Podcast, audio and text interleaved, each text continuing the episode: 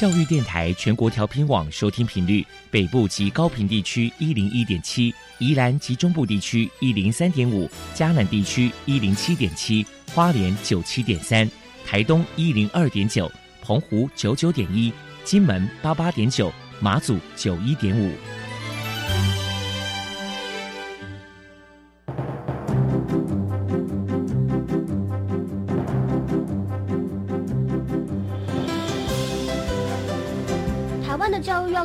么才能使孩子面对未来的社会呢？当我们期待学习者改变的同时，也期待教师的教学方法跟着改变，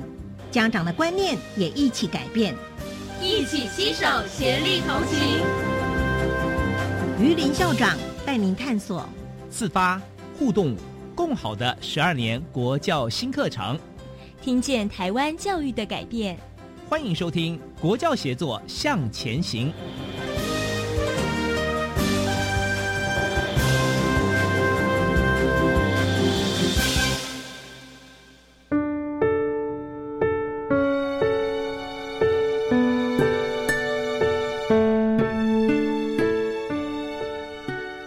各位听众晚安，现在您所收听的是教育广播电台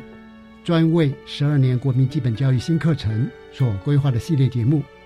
这个节目固定在每个星期三晚上六点零五分为您播出。我是节目主持人于林。呃，今天我们要探讨的题目呢是地方政府的双语教育蓝图。很高兴邀请的是高雄市政府教育局陈佩茹副局长及资讯及国际教育科。胡桥与鼓掌到电台来跟大家分享。现在先请大家收听高雄市鼓山高中推动双语教育的精彩实况。你所不知道的校园新鲜事都在笑声飞扬。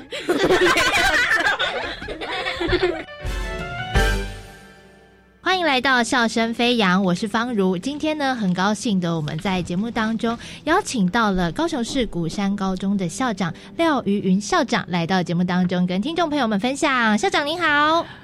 各位听众朋友大家好，我是高雄市立鼓山高中校长廖瑜云。嗯，那首先呢，我们就要先请校长来跟我们介绍一下，哎，鼓山高中位于什么地方？然后呢，我们学校有什么样子的特色，好不好？好，谢谢主持人。鼓山高中它不在山上，我要再次强调，我们是在柴山下美术馆特区。呃，它真的是比较是在高雄市的西区，就是比较偏向柴山的西垂，所以我们往前走就是西子湾，然后往后面走就是左营，所以其实我们是在那个通往海的廊道上，上它是依着山建的，所以你说我们是一所社区高中也很好，那你说我们是一所城市型的高中也可以，因为未来我们整个轻轨，然后还有那个台铁在美术馆站就可以到我们学校，所以我们学校虽然。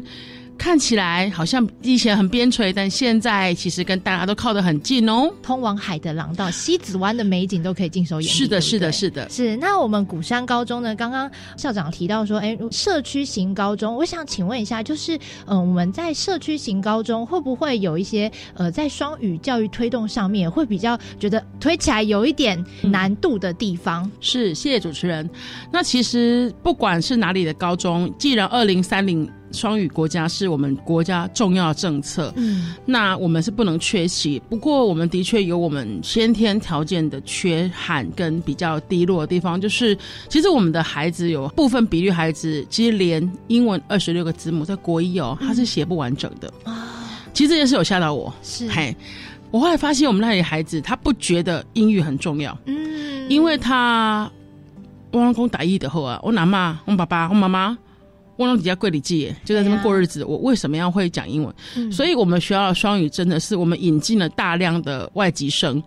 就是外国人，然后我们还没有引进外师哦，因为那个程度比较高。我们跟文藻合作，就拜托他们有来自四十二个国家的交换学生。他们有个计划，就是他们会准备一个两节课的简报，然后用英语试着传递他们国家的文化。比方说，我们就来了什么奈及利亚的姐哥哥、印尼的姐姐，然后让我们学员发现，如果你想要去了解对方多一点。You have to must to try to understand what they say，就是他他在讲什么，你要听得懂嘛？所以学生开始会想要去理解 repeat 那个单字，所以我后来就在这里看到一个曙光，或许我们的学生可能真的需要这种文化浸润。所以我们古山高中的双语，我定调是，我们可能没有办法走到非常精英的。那精英的孩子，我们还是会在，因为我们有高中部。但我们如果普遍的国中部跟一般的高中孩子，我希望是创造一个外籍文化浸润，然后创设语言使用的一个廊道，就让他们知道说，我读英文不是为了要考试，嗯，我背单字也不是为了要考试，而是我将来真的有机会看见这个城市。有很多外国人来，我可以跟他沟通，所以我们学校是做这件事情的。哦，了解。像是我知道有一些学校，他们是会呃想要把英语可能推广在呃我们生活的每一个角落。不过，因为我们其实生活平常真的在生活当中，我们用比较多还是台语跟华语，对，所以呃这一次我们呃鼓山高中。主要就是让小朋友们可以有机会接触到外国人，然后还有外国的文化，对他们来讲，哎，你发现了国外的文化，哎还蛮有趣的。那这个时候，英语就是一个非常重要的。沟通的工具，你必须要去呃尝试交流，你才有办法得到更多。是，所以如果英语再好一点的学生，我们呃国高中部老师，而且不是英文老师，是公民老师、历史老师啊，他们会带学员去参与什么写信马拉松，就是去用英文书写，要去给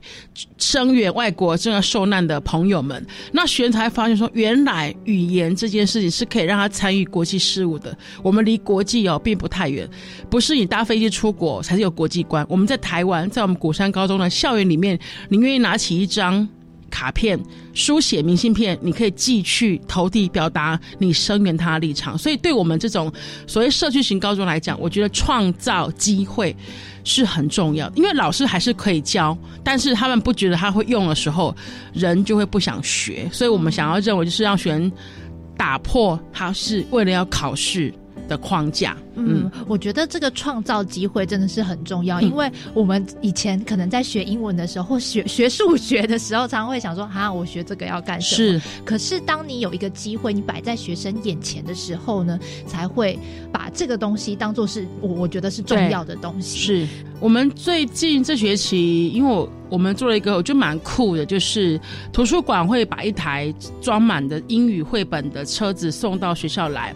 那我们就是固定 every Wednesday，就是一整天，然后我们就停在校园很醒目，比方说门口，然后鼓励学生来去借阅，全每一本都是英文的。嗯，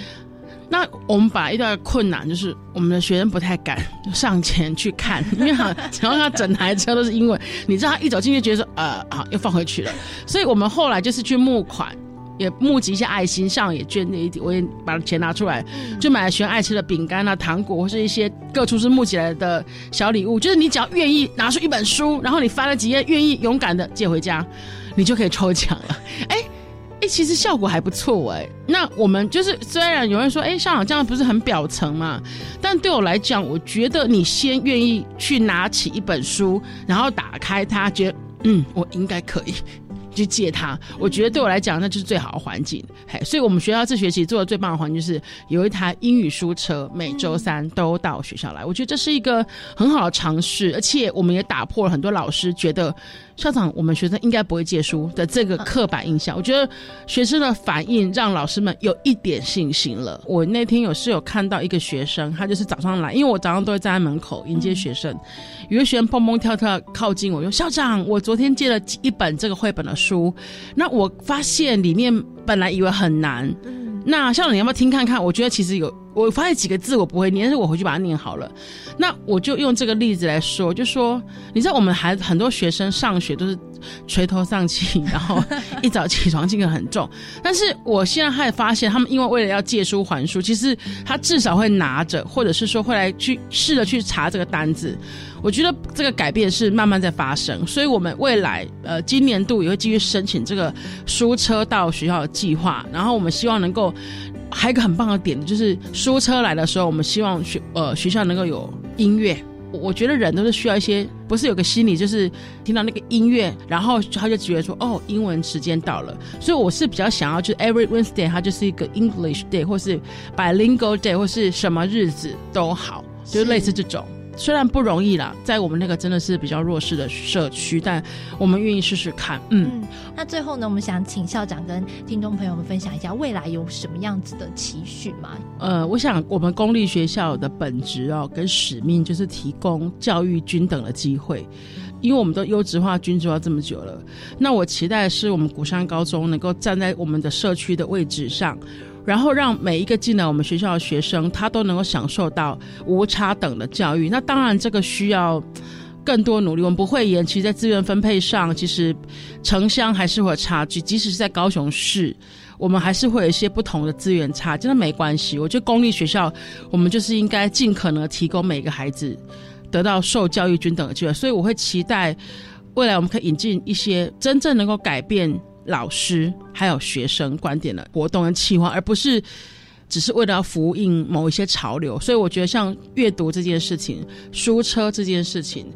其实我们想要改变的也不只是双语，其实我们社区的文化，它打开一本英文书跟打开一本书其实是意义是一样，所以我期待我们古山高中可以是在社区里面一个很重要的生活文化教育的汇集之外呢，我们的孩子走出，因为我们是玩中嘛，我们都很期待走出我们古山高中，我们有六年的时间可以栽培你，那如果你愿意留着，我们很希望你可以往前走，就像就跟我们上礼拜放榜一样，我们国中部直升的一个同。学他已经上了台大的农业经济系，那他是我们这土生土长的孩子，所以我们学生是做得到的。你只要愿意留下来，我想这就是我们。在办公立学校的一点小小的使命感，就是我们是守住孩子教学资源分配或给予的最后一道防线，所以我们不会往后退，那我们自引力往前走。嗯，是也非常期待未来鼓山高中的发展哦。好，今天呢，再次谢谢我们高雄市鼓山高中的廖瑜云校长在节目当中和听众朋友们的分享，谢谢校长，谢谢大家，下回有机会再见喽，拜拜。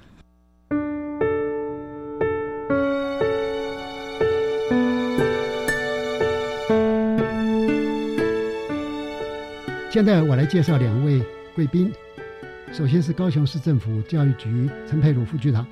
陈副局长您好，主持人好，各位听众好，资讯及国际教育科涂乔宇股长，涂股长您好，主持人好，各位听众朋友大家好，好的，呃，我们都知道哈，二零三零双语国家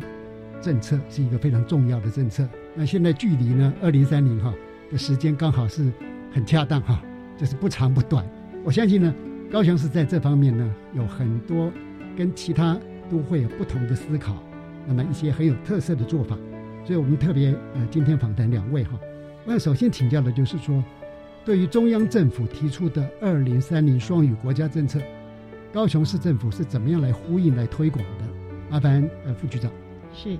大家都知道，二零三零国家双语的政策提供的时候，其实是希望能够厚植国人的英语力，还有提升国家的竞争力。是，所以它绝对不会是只针对某一些特定的呃精英人才啊。所以期待的是所有的国民他能够有这样子的力量，透过呃这样子的一个培训语言的能力。或许在我们国际外交上，或者是国际的交流上，它能够有更好的、更好的一个发展。所以，其实市长在就任之后，其实就提醒教育局能够去盘点所有的学校目前大概在双语推动的状况。其实英语课程对我们来说，应该是从小就开始学习的过程了哈。那么长的一段时间，究竟每一个学校或是学生的能力指标到底在哪里？那这样才有办法去理解我们到底要推动什么样的政策，能够。真的协助学校来发展这样子的一个政策，所以其实校校有双语这样子，其实它不是一个口号，它在高雄市三百四十八所学校，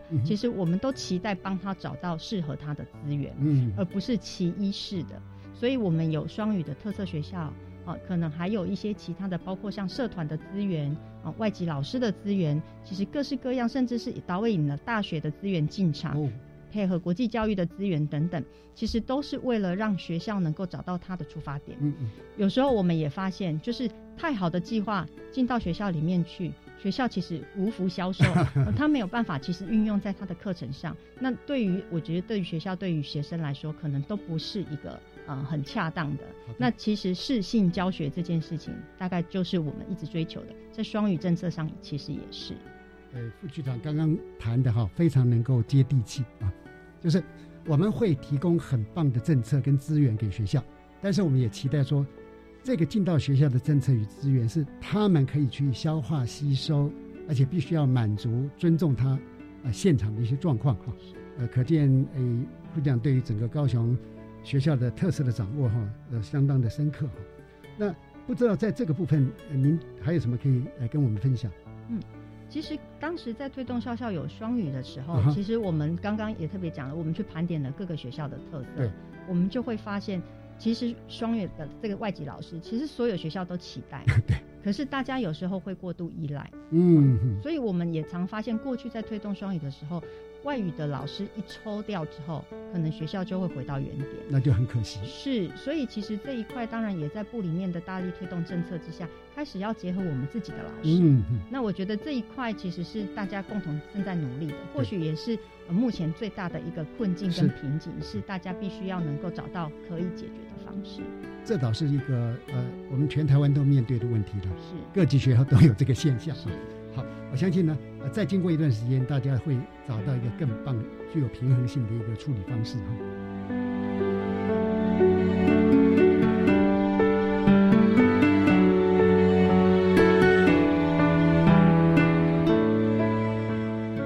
因为高雄市的学校数那么多嘛哈，学习阶段也很多，不知道说，呃，您在这边是如何呢？对各学习阶段的教育，双语教育做了怎样的规划？是，其实大家都会知道，在不同的教育阶段，小孩子的成熟度不一样。对，那原来不管是各种教学，其实在设定上各个阶段别一定它的目标也会不同。那呃，在高雄市，其实，在幼教，我们大概知道，它大概不能分科教学，在法令上要求的规定 大概就是这样，所以它一直是一个很互相拉扯的一个政策。是，可是事实上，呃，其实情境的生活的融入。对于学习语言，可能在幼教的这个阶段是可以去做一些琢磨的。对，所以我们在幼教这一块，其实有试着去把教保员，还有就是幼教老师。把双语的这一块跟他的课程的部分怎么融合的部分来做一些实验。那这几年开始有陆陆续续找到一些特定的学校来做这样子的实验，在能够符合法规的范围里面，如何去融入到教学里？这大概是在幼教这个阶段，我们比较期待能够达到的。那国小国中其实它原来就有既有的英语课程，那当然我们也发现英语师资这一个部分。到底怎么样能够真的让它落实在英语教学？所以师资的培育这一块当然是另外一个议题。但在国中小、国小的部分，我们就会希望他能够在沉浸的环境里面，口说的能力能够上得来。那到了国中，大家的压力就在于会考，所以怎么样能够让他的学习跟他的学习能力？的这一个部分能够环扣起来，其实我们大概也透过了一些科技的方式，哦，好，包括呃，等一下可能也会看看有没有机会可以介绍到哈，包括像有一些用 AR、VR 的方式去呃解决就是距离上的一限制，让偏乡的学校跟城市的学校它有一样的资源可以运用。是，那过去传统英语村的设置。他可能透过现在英语车、行动车的方式，可以把这些以前是固定的地方，让它变成可以带着走资源。嗯，那偏向的学校，他可能就不用一个学期或一个学年。只能够接触这么一次双语的资源，那这一块就能够透过一些科技的方式来解决。那当然，在高中时的部分，其实我们就会期待他可能有大量跟国外交流，甚至是跟大学交流的能力。那在这一块，像 AP 的课程啊，或者是双联学制啊，哈，甚至是像有一些学校，他开始会透过呃策略联盟的合作，然后。把国际交流跟他的双语学习的部分凝结在一起，其实这一个部分大概是在高中时，我们期待他开始打开视野，语言已经变成他工具学习的一个工具。那可能国际教育在这一块的连接就变得非常的重要。那高雄市还有一个比较特别的，除了各阶段别的需求之外，因为刚刚有特别提到，高雄是一个狭长型的区域。县市合并了之后，三百四十八所学校，其实每一个学校分布的地区都不太一样，甚至是大小型的规模都不太一样。对，那后来我们觉得，呃，透过当时在做一零八课纲的经验，嗯，或许透过社群的方式，或者是透过学校策略联盟区域行硕的方式，让学校之间可以互相做一些合作跟帮助。是，那可能可以帮助这个区域。能够发展的更好，那大家有很多共享的资源。我举个例子来说，现在其实呃在高雄最夯的议题，应该就是桥头男子区有很多大厂要进来投资。对，那这些区域以及未来可能新进的人口，他们对于双语这一块的资源，可能就会觉得非常的重要。对他需求非常强烈。没错，可能是包括外来的呃这些科技人才，他的子弟，他也会希望有一个好的双语资源可以提供。对，那在这一块，其实我们得先做好准备的。但我们也希望，其实这个的提供不是只为了这一些外来的科技人才。其实，在地的这一些学子们，他其实也因为这样子的一个氛围，我觉得语言学习氛围非常的重要。所以，因为那个需求，未来可能他在路上常常会看到很多不同的外国人或讲着英文的这样子的人，他必须要能够跟他沟通。那那个氛围其实是一个区域性的氛围。如果可以带得起来，其实我们相信，对于学生的学习，他就会有一个目标。所以以桥头男子区，我们就设定它是一个区域合作的概念，希望让纵向国小、国中、高中职，甚至是连锁到大学，那横向它各个阶段别的这样合作，能够透过一个区域的形塑，来造成就是它这个区域特别的需要，或者是哎有一些。不同的对象的产业的呃语言，他们能够在这里学习得到，嗯，这是我们比较期待的。是对，呃，很高兴听到高雄市很关注哈不同区域，特别是城乡之间的一个均衡发展哈，在那么狭长的一个土地上面，教育局呢，它有做一个比较全面性的思考了，就是不会有任何一个区域被我们所忽略了哈。好，那刚刚您也提到说有跟大学的一些合作嘛哈，嗯，那。高雄市的大学也不少，是不是能够分享一下高雄市教育局是如何把外部分配的多元资源呢引到学校里边来进行双语教学？其实，在这一块，我要非常谢谢我们市长啊，我就说市长其实一直期待，就是呃，整个高雄市发展到现在，甚至是可以开始往国际城市这样子的一个大跃进。所以，呃，其实我我们就会期待说，那在高雄这样子双语的资源，其实它。不只是双语的资源，包括各式各样的产学合作，它应该都是一条龙，从教育培育到大学的这样子的一个人才培育，能够串接在一起。除了产业那一块的发展，其实语言这一块，大学也有很多的资源。呃，因为 A I T 跟中央的合作，其实在设 A L T A 这样教育资源中心，其实在高雄就是中山大学跟文藻做了一个基地。那这一个计划，其实这个双语培育的基地，其实我们看到的是，不是只有。外籍老师，对，他也把很充沛在高雄存在的这些外籍学生，嗯，能够拿来做一个双语学习的资源。是是。那经过培育的这些双语学学生，那这些外籍学生，他其实能够回到各个不同阶段的学校里面去，跟学生做一个很好的互动。嗯，他其实创造的是学习的情境。我英语课学完，我英文要跟谁讲？可能就是跟这些外籍的学生讲啊，那他可能会更贴近他的生活跟学习的部分。所以其实这个计划是我们跟中山大学跟文藻共同合作的。那当然他们也各自扮演着不同学习的一些相关的一些计划的合作。那像跟高雄大学的合作，就是运动人才这一块的英语人才培育、师资跟学生的部分。那高师大本身它就是我们的一个重镇，是。像客华英三语在美浓区这样子的一个区域的计划，其实都是我们跟各个不同的大学以及导入他们双语资源的一个方式。哎，好的，呃，因为啊资源这么多，要去把它统整哈、消化，然后再做分配，其实是一个一种行政规划的挑战哈。但是呢，有完整的想法呢，却能够使得我们高雄市双语教育啊有一个非常不同的风貌出现。呃，因为这个范围还蛮大的，我想我们就听一段音乐之后，再继续请教陈副局长。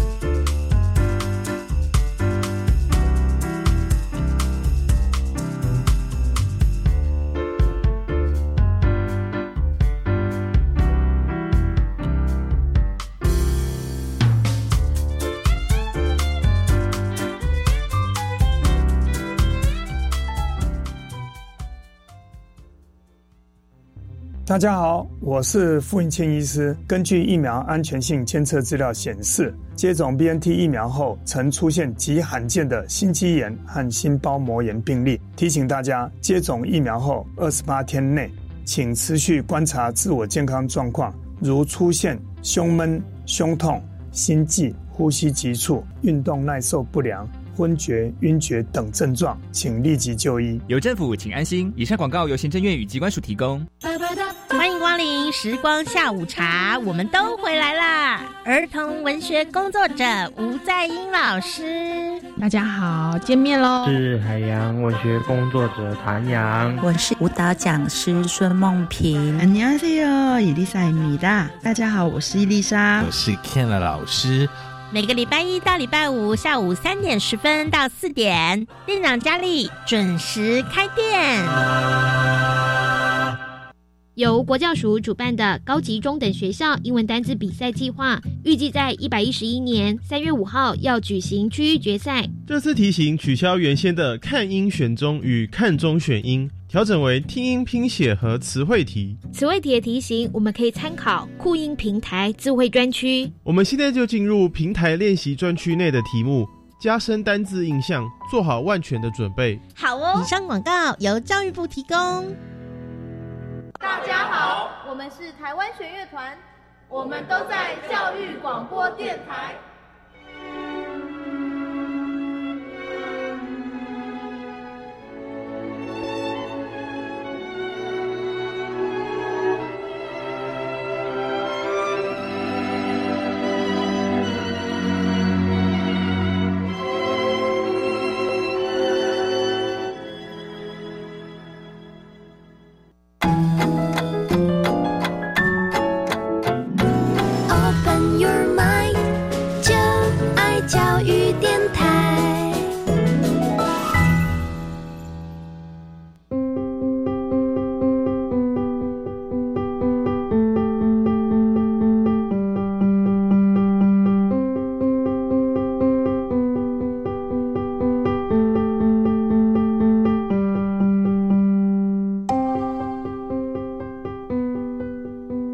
听众好，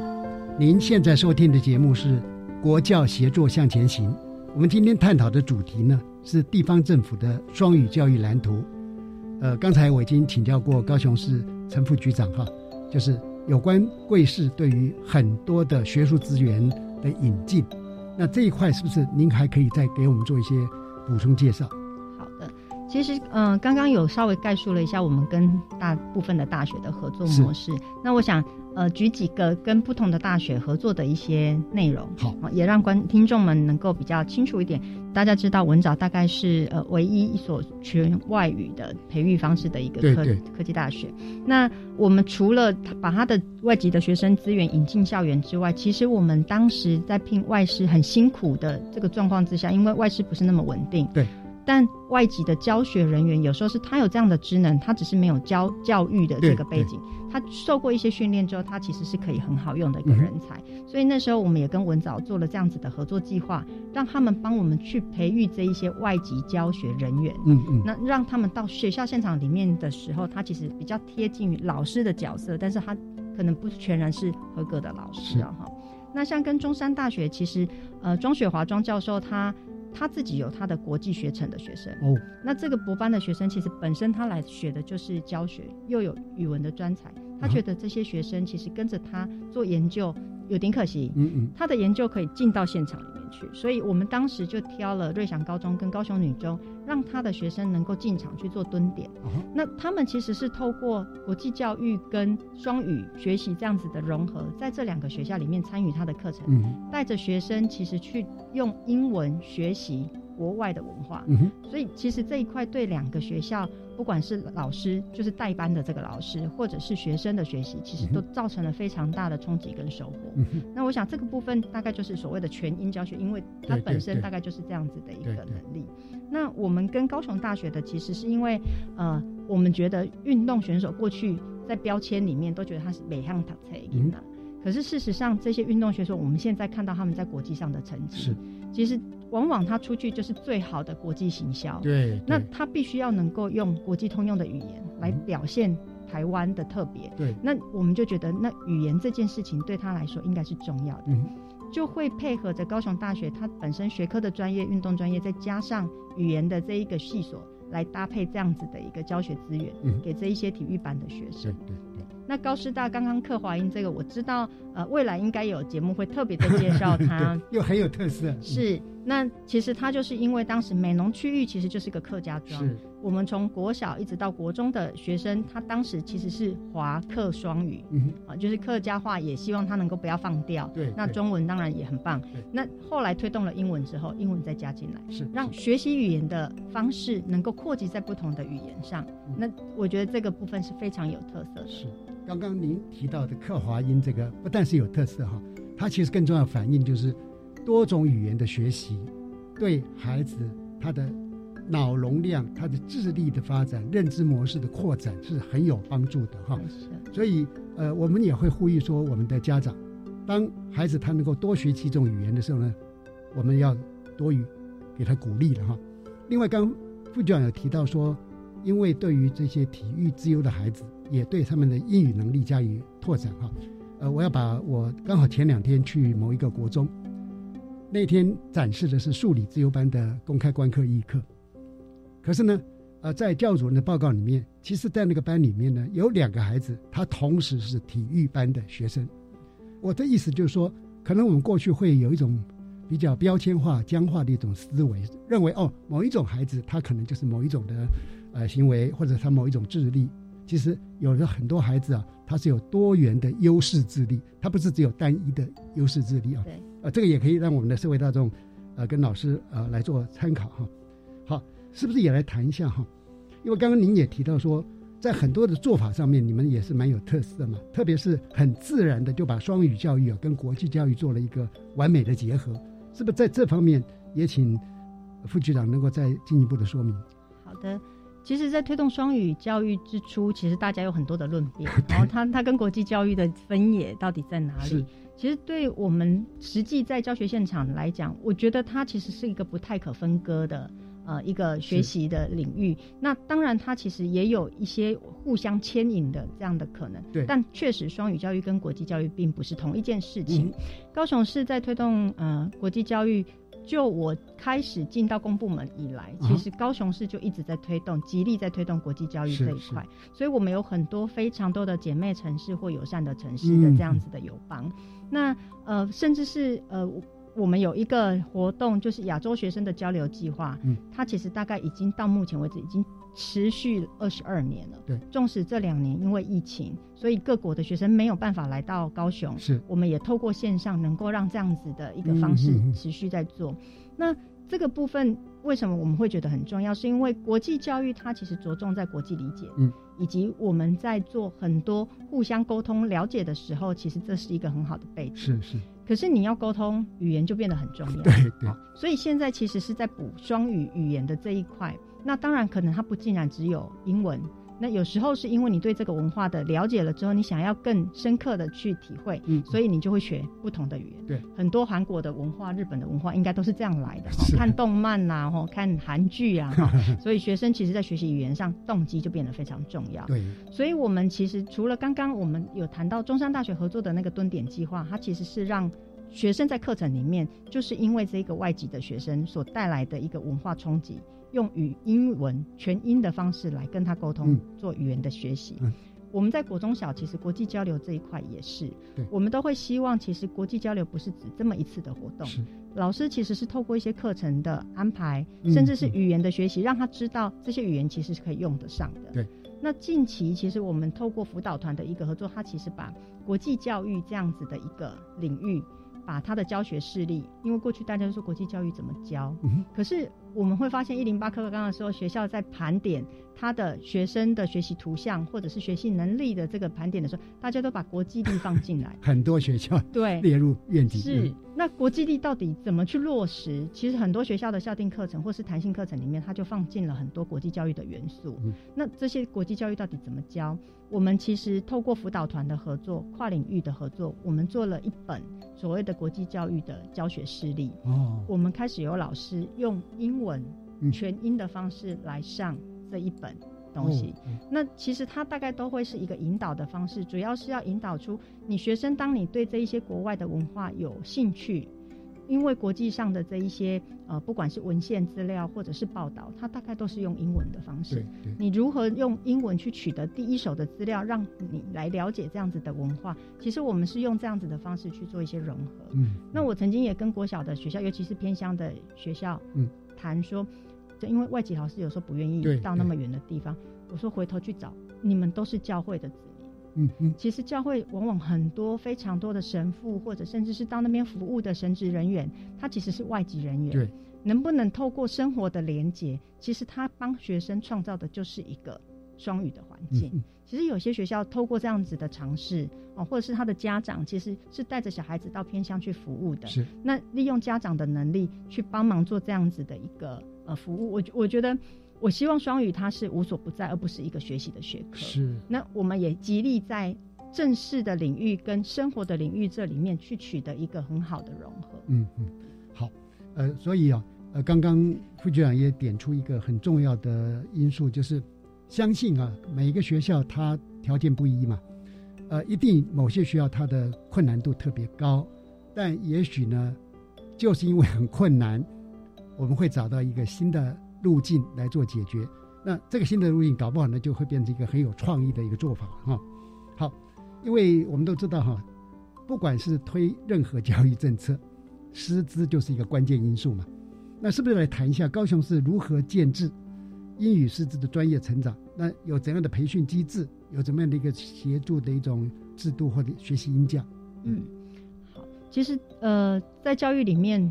每次兜兜转转回来，最重要的大概就是老师师资 好，老师啊教材大概不外乎大概这两个核心。对，其实呃台湾的老师都非常的优秀。其实我我我觉得我们的老师，甚至是他本身具备双语能力这件事情，其实有时候是他们自己没有被发现。我觉得过去大家在学习进到教育现场的，其实都是很优秀的老师。那我们就会发现，其实要谢谢教育部，其实在这一段期间，其实做了所谓的学分班的一个培训。可是，毕竟全国的培训机制，拜托师培机关来帮忙，他第一个有名额的限制，嗯，第二个大概都要 B two 级以上的老师才有办法进到这样子的班级。他希望是有基础的老师先来做受训，所以我们其实会发现供给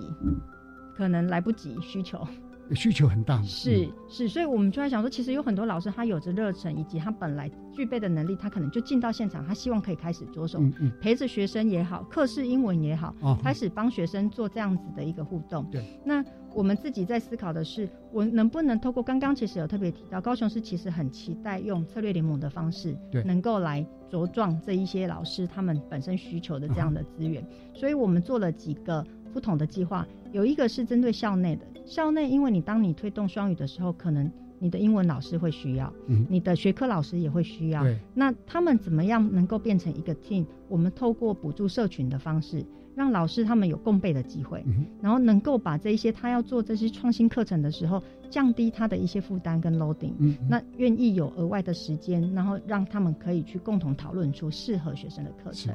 那另外一个是跨校的。老师的社群，跨校老师社群当时的考量是，如果我想做艺术，嗯，可是我美术的课程，我在这个学校里面，我就只有这么一个老师，我其实找不到同伴的。那我们透过跨校合作社群的方式，他可以找到一票跟他一样都想做艺术的这个老师。是，那他这一些教材未来是可以大家互相创造出来的时候，可以互相分享跟 share 的。嗯，那其实这个部分也做到了一零八课纲希望的共好跟共备的精神。对于回头他们在处理双语的这样子的一个教学资源，可能大家就更有信心。那我们其实比较期待的是给予这样子的一个支持，对。那我我们也发现呢，就是其实除了老师他这样子的一个学习需求之外，可能有一些老师他畏惧 B two 级，所以他可能进不到那个学分班。是是。那他在这个教学的过程，除了我们刚刚在谈他们互相的支持之外，可能还是要有一些比较系统性能够去协助他的这样的资源。我们就跟一些大学合作，我们希望能够开发，就是。呃，他真的进到教学现场里面，他实际上在教学上的需要需求，到底可以怎么去支撑他？也利用这个机会，让他不断的在学习的过程，他其实也在准备，他可能要考证照，以备于他未来有机会进到学分班里面，那他就可以取得所谓的次专场的认证。那在这样的一个过程，我们是希望不等待了，哈，就是说这样很好，对，就是能够赶快先做了一个更大量的人才储存库，是，然后他们就比较容易进到我们的系统里面来，对，而且这些老师基本上都是非常有热忱的，是，因为我们也知道哈，呃，上双语课是蛮吃力的哈，是，他们有这样的热情，有这样的兴趣，那局里边有提供给他们这样的一种协助的机制，蛮好。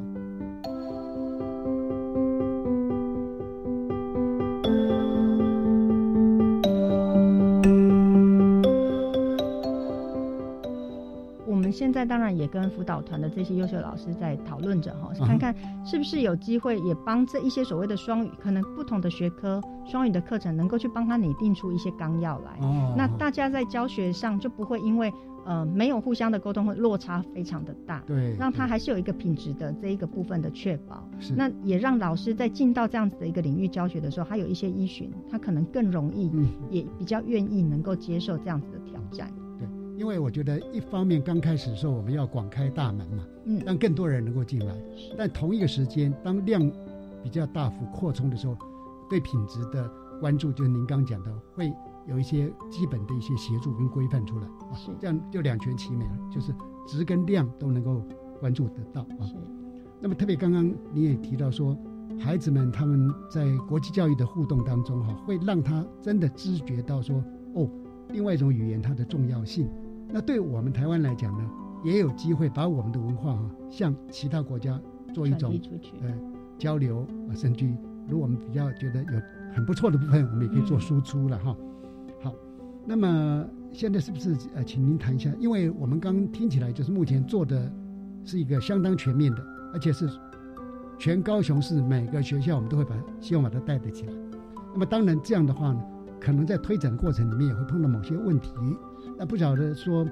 碰到这些问题啊，大概呃高雄市教育局它是怎么样去做应应的？嗯，其实高雄市一项各式各样的政策最大的挑战，就是因为它幅员广阔，然后 因为区域一拉长了，所以呃，刚刚我们在谈所谓的城乡的差距哈，或者是有一些不同资源溢注在不特定区域的那种差距，其实就会出现。那确实就得去思考如何因地制宜。能够让这一些政策在推动的时候符合我们当时设计的初衷。那这个部分，我觉得对于一个城市治理，对于一个教育政策的拟定，其实是个很大的挑战。的确，对，所以像我们现在碰到比较大的困境，可能会跟所有的县市都一样，师资是一个大的问题。哈，如果就整体上来看，师资是一个大的问题。学生双峰会是一个大的状况，这是目前很普遍的状态。对，然后再来就是呃，我们刚刚谈到就是呃，因为区域不一样，所以它能够给予的资源分配的这个部分不均，其实也会是个很大的问题。那确实在这些问题上，我觉得如果能解，其实应该大家现在都能解了。我觉得大家都在逐步在揣摩，其实高雄市也是为什么会有那么多的计划在执行，其实。我们也常常跟同仁在讨论说，我们期待的是一个滚动式修正的政策。当然，你原来的初衷你定的时候是定掉的。对。那但是在这个执行的过程里面是可以做微调的。嗯。微调的原因是因为很多政策是做了之后才发现，它可能又碰触到了不同的状态。对。所以像包括刚刚的那个师资的培育的这个过程，我们其实也在试。这样的资源下去，老师还有没有其他的需要是没有被看照到的？对，那或者是说，我们看学生在学习的时候，他除了学习，他可能需要的会是一些展演的舞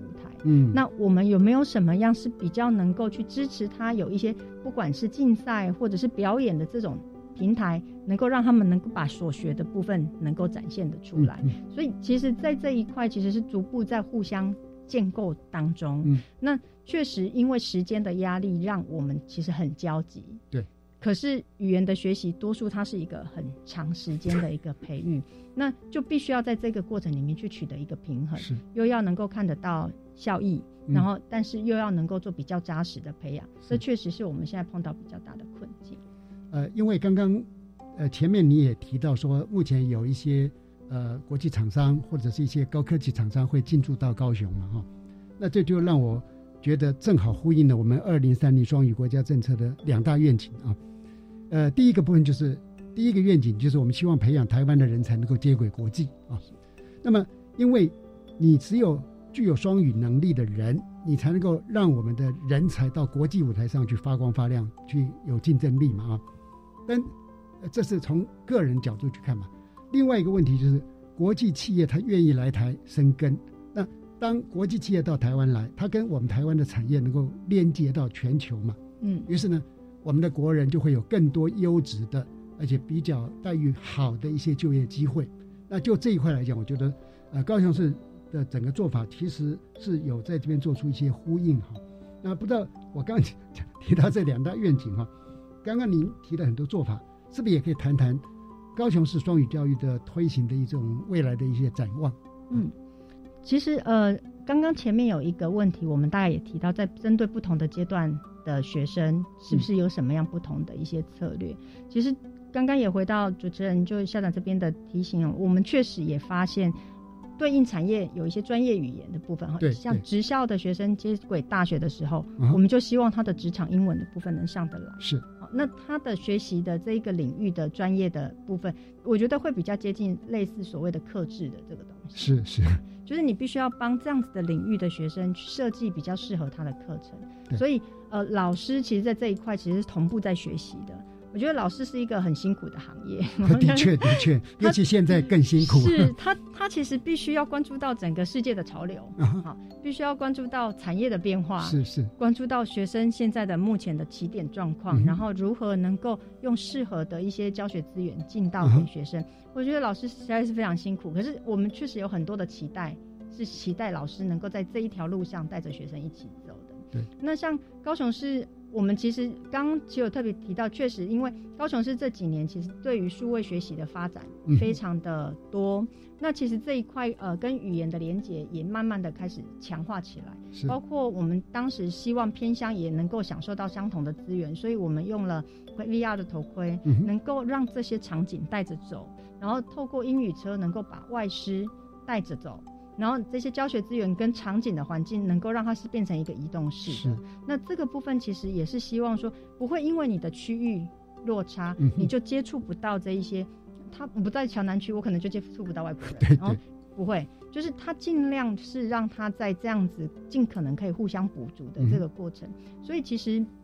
呃，我刚刚其实有提到，高雄有非常多的友善城市跟。有友好的城市跟姐妹市这样，其实我们也透过他们在台的一些办事处，包括像 AIT，包括像呃美国在台的办事处，呃加拿大在台的办事处，在做一些讨论，是不是能够借用他们的资源？那他们也在台湾经营，也在高雄，是不是有什么样的资源可以互相的去合作？所以慢慢的也在思考说，嗯，如果假设他们有一些需要，例如像他们想要设国际学校，他们想要设外侨的学校，是那。市府这里其实有一个完整的配套，能够去协助他们，是不是能够找到适合的土地？对，那这个部分其实我们想要创造的是那一个双语城市的环境，嗯，让我们的学生其实当他置身在国际的教育环境，我们相信我们的学生是有机会能够在这样子的一个场域里面获得好的一个资源，而且也能够有一个好的学习，甚至是未来国家国际需要的人才。嗯，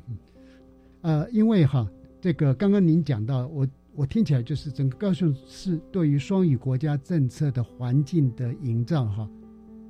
可以说是不遗余力，而且呢，能够把很多的资源是直接带到学校的场景里面，让孩子能够进行学习，哈，这在一般来讲难度是相当高，哈。那第二个就是老师越来越辛苦嘛。那在这边我就想说，我们大概分成有几个同性缘的层次，现在已经攻顶的，哈。就是已经进到双语教育的操作的老师，他们可以说在两方面能力哈都都具足。一方面是他们有非常好的语言能力，一方面他们在学科上面也是相当的专精嘛。那这些老师他作为我们的一个前导，他们会做很多的探索研究，呃，也许会有办法找到一些刚刚我们所关心的那些全台湾所面对的一些双语教育的困难。那第二种就是有热情。但是现阶段他没有达到 B two 级的那种外语能力，可是呢，因为他的学科专业已经很精熟，可能在呃学科教学上面已经有若干的经验，那么这时候我们就给他培养在语文上面的能力。那这一些人才呢，他会比较量比较大，然后他如果再继续进一段进一步接受所谓的那个学分班的训培训，那就会变成非常棒的一个优秀的老师。那这时候我们就会想说，哎，那万一我我是一个学科老师，那我并没有想投入双语教学，那我能做什么哈？呃，我我们在前两集的访问里面，林子斌教授也提到，就是刚刚副局长也提到课室英语嘛。如果今天我们全国的所有的老师，不管你是不是在实际的执行双语教育或双语教学，可是你愿意在你的课堂上常态性的使用所谓的课室英语，也是我们可以想象哈，孩子在这样的一个学习氛围里面，他慢慢慢慢的对语言的理解，或者他对语言的接受程度，最少呢，他就不会这么样的害怕啊，或者觉得很陌生，他愿意讲或者敢大声的讲，因为呃曾经去呃双语的教学观课，就会发现。有些地区其实孩子的英文能力是不错的哦，可是他用英文讲的时候呢，还是有那么样的有点害羞啊、胆怯，其实蛮可惜。我们希望他能够很正常的跟使用国语的方式一样来做所有的表达。那是不是呃最后请副局长哈，再用一分钟把您这么多年在双语教育的体验或等等，也再为我们做一点点的分享？嗯，其实刚刚谢谢校长在。分类这这个部分其实确实也是我们在看的，所以我们也期待就是这个情境的营造是其实不是只有所谓的硬体情境，软体的情境也是。是那所谓的软体情境包括了老师课室英文，当然对学生来讲是一个情境的营造。像我们在谈外籍生进到学校里面去，他大概很难。扮演教学这个角色，对对，但他就是一个情境，活情境，很棒的，对，他就是一个活情境。当他要办活动的时候，带着学生带活动的时候，学生要跟他沟通，就是得用英文。是，那这个部分其实我们会希望这个语言的学习是在自然而然使用的状态下，让他去创造这个需求。嗯，那我觉得情境的营造这件事情对高雄来讲很重要，是。它不是只有谈一个一般谈的情境，是那再来当然就是国际教育的这一块，我觉得没有办法偏废，是因为你的国际教育支撑起来的这一个需要，才能让让语言在运用的时候能够更贴近所有的这样子的一个需求。所以我想这个国家的政策是一个大方向，嗯，但这也是一个全世界的潮流。嗯，那高雄当然在这一个环节跟这个时间点不会缺席。不但不会出去缺席哈，而且我相信呢，呃，目前来讲，在某些做法上面是相当领先的哈。今天非常感谢两位到现场来接受我们的访谈，也谢谢两位今天的分享。陈佩如副局长晚安，主持人晚安，各位听众晚安，涂乔玉股长晚安，主持人晚安，各位听众朋友晚安。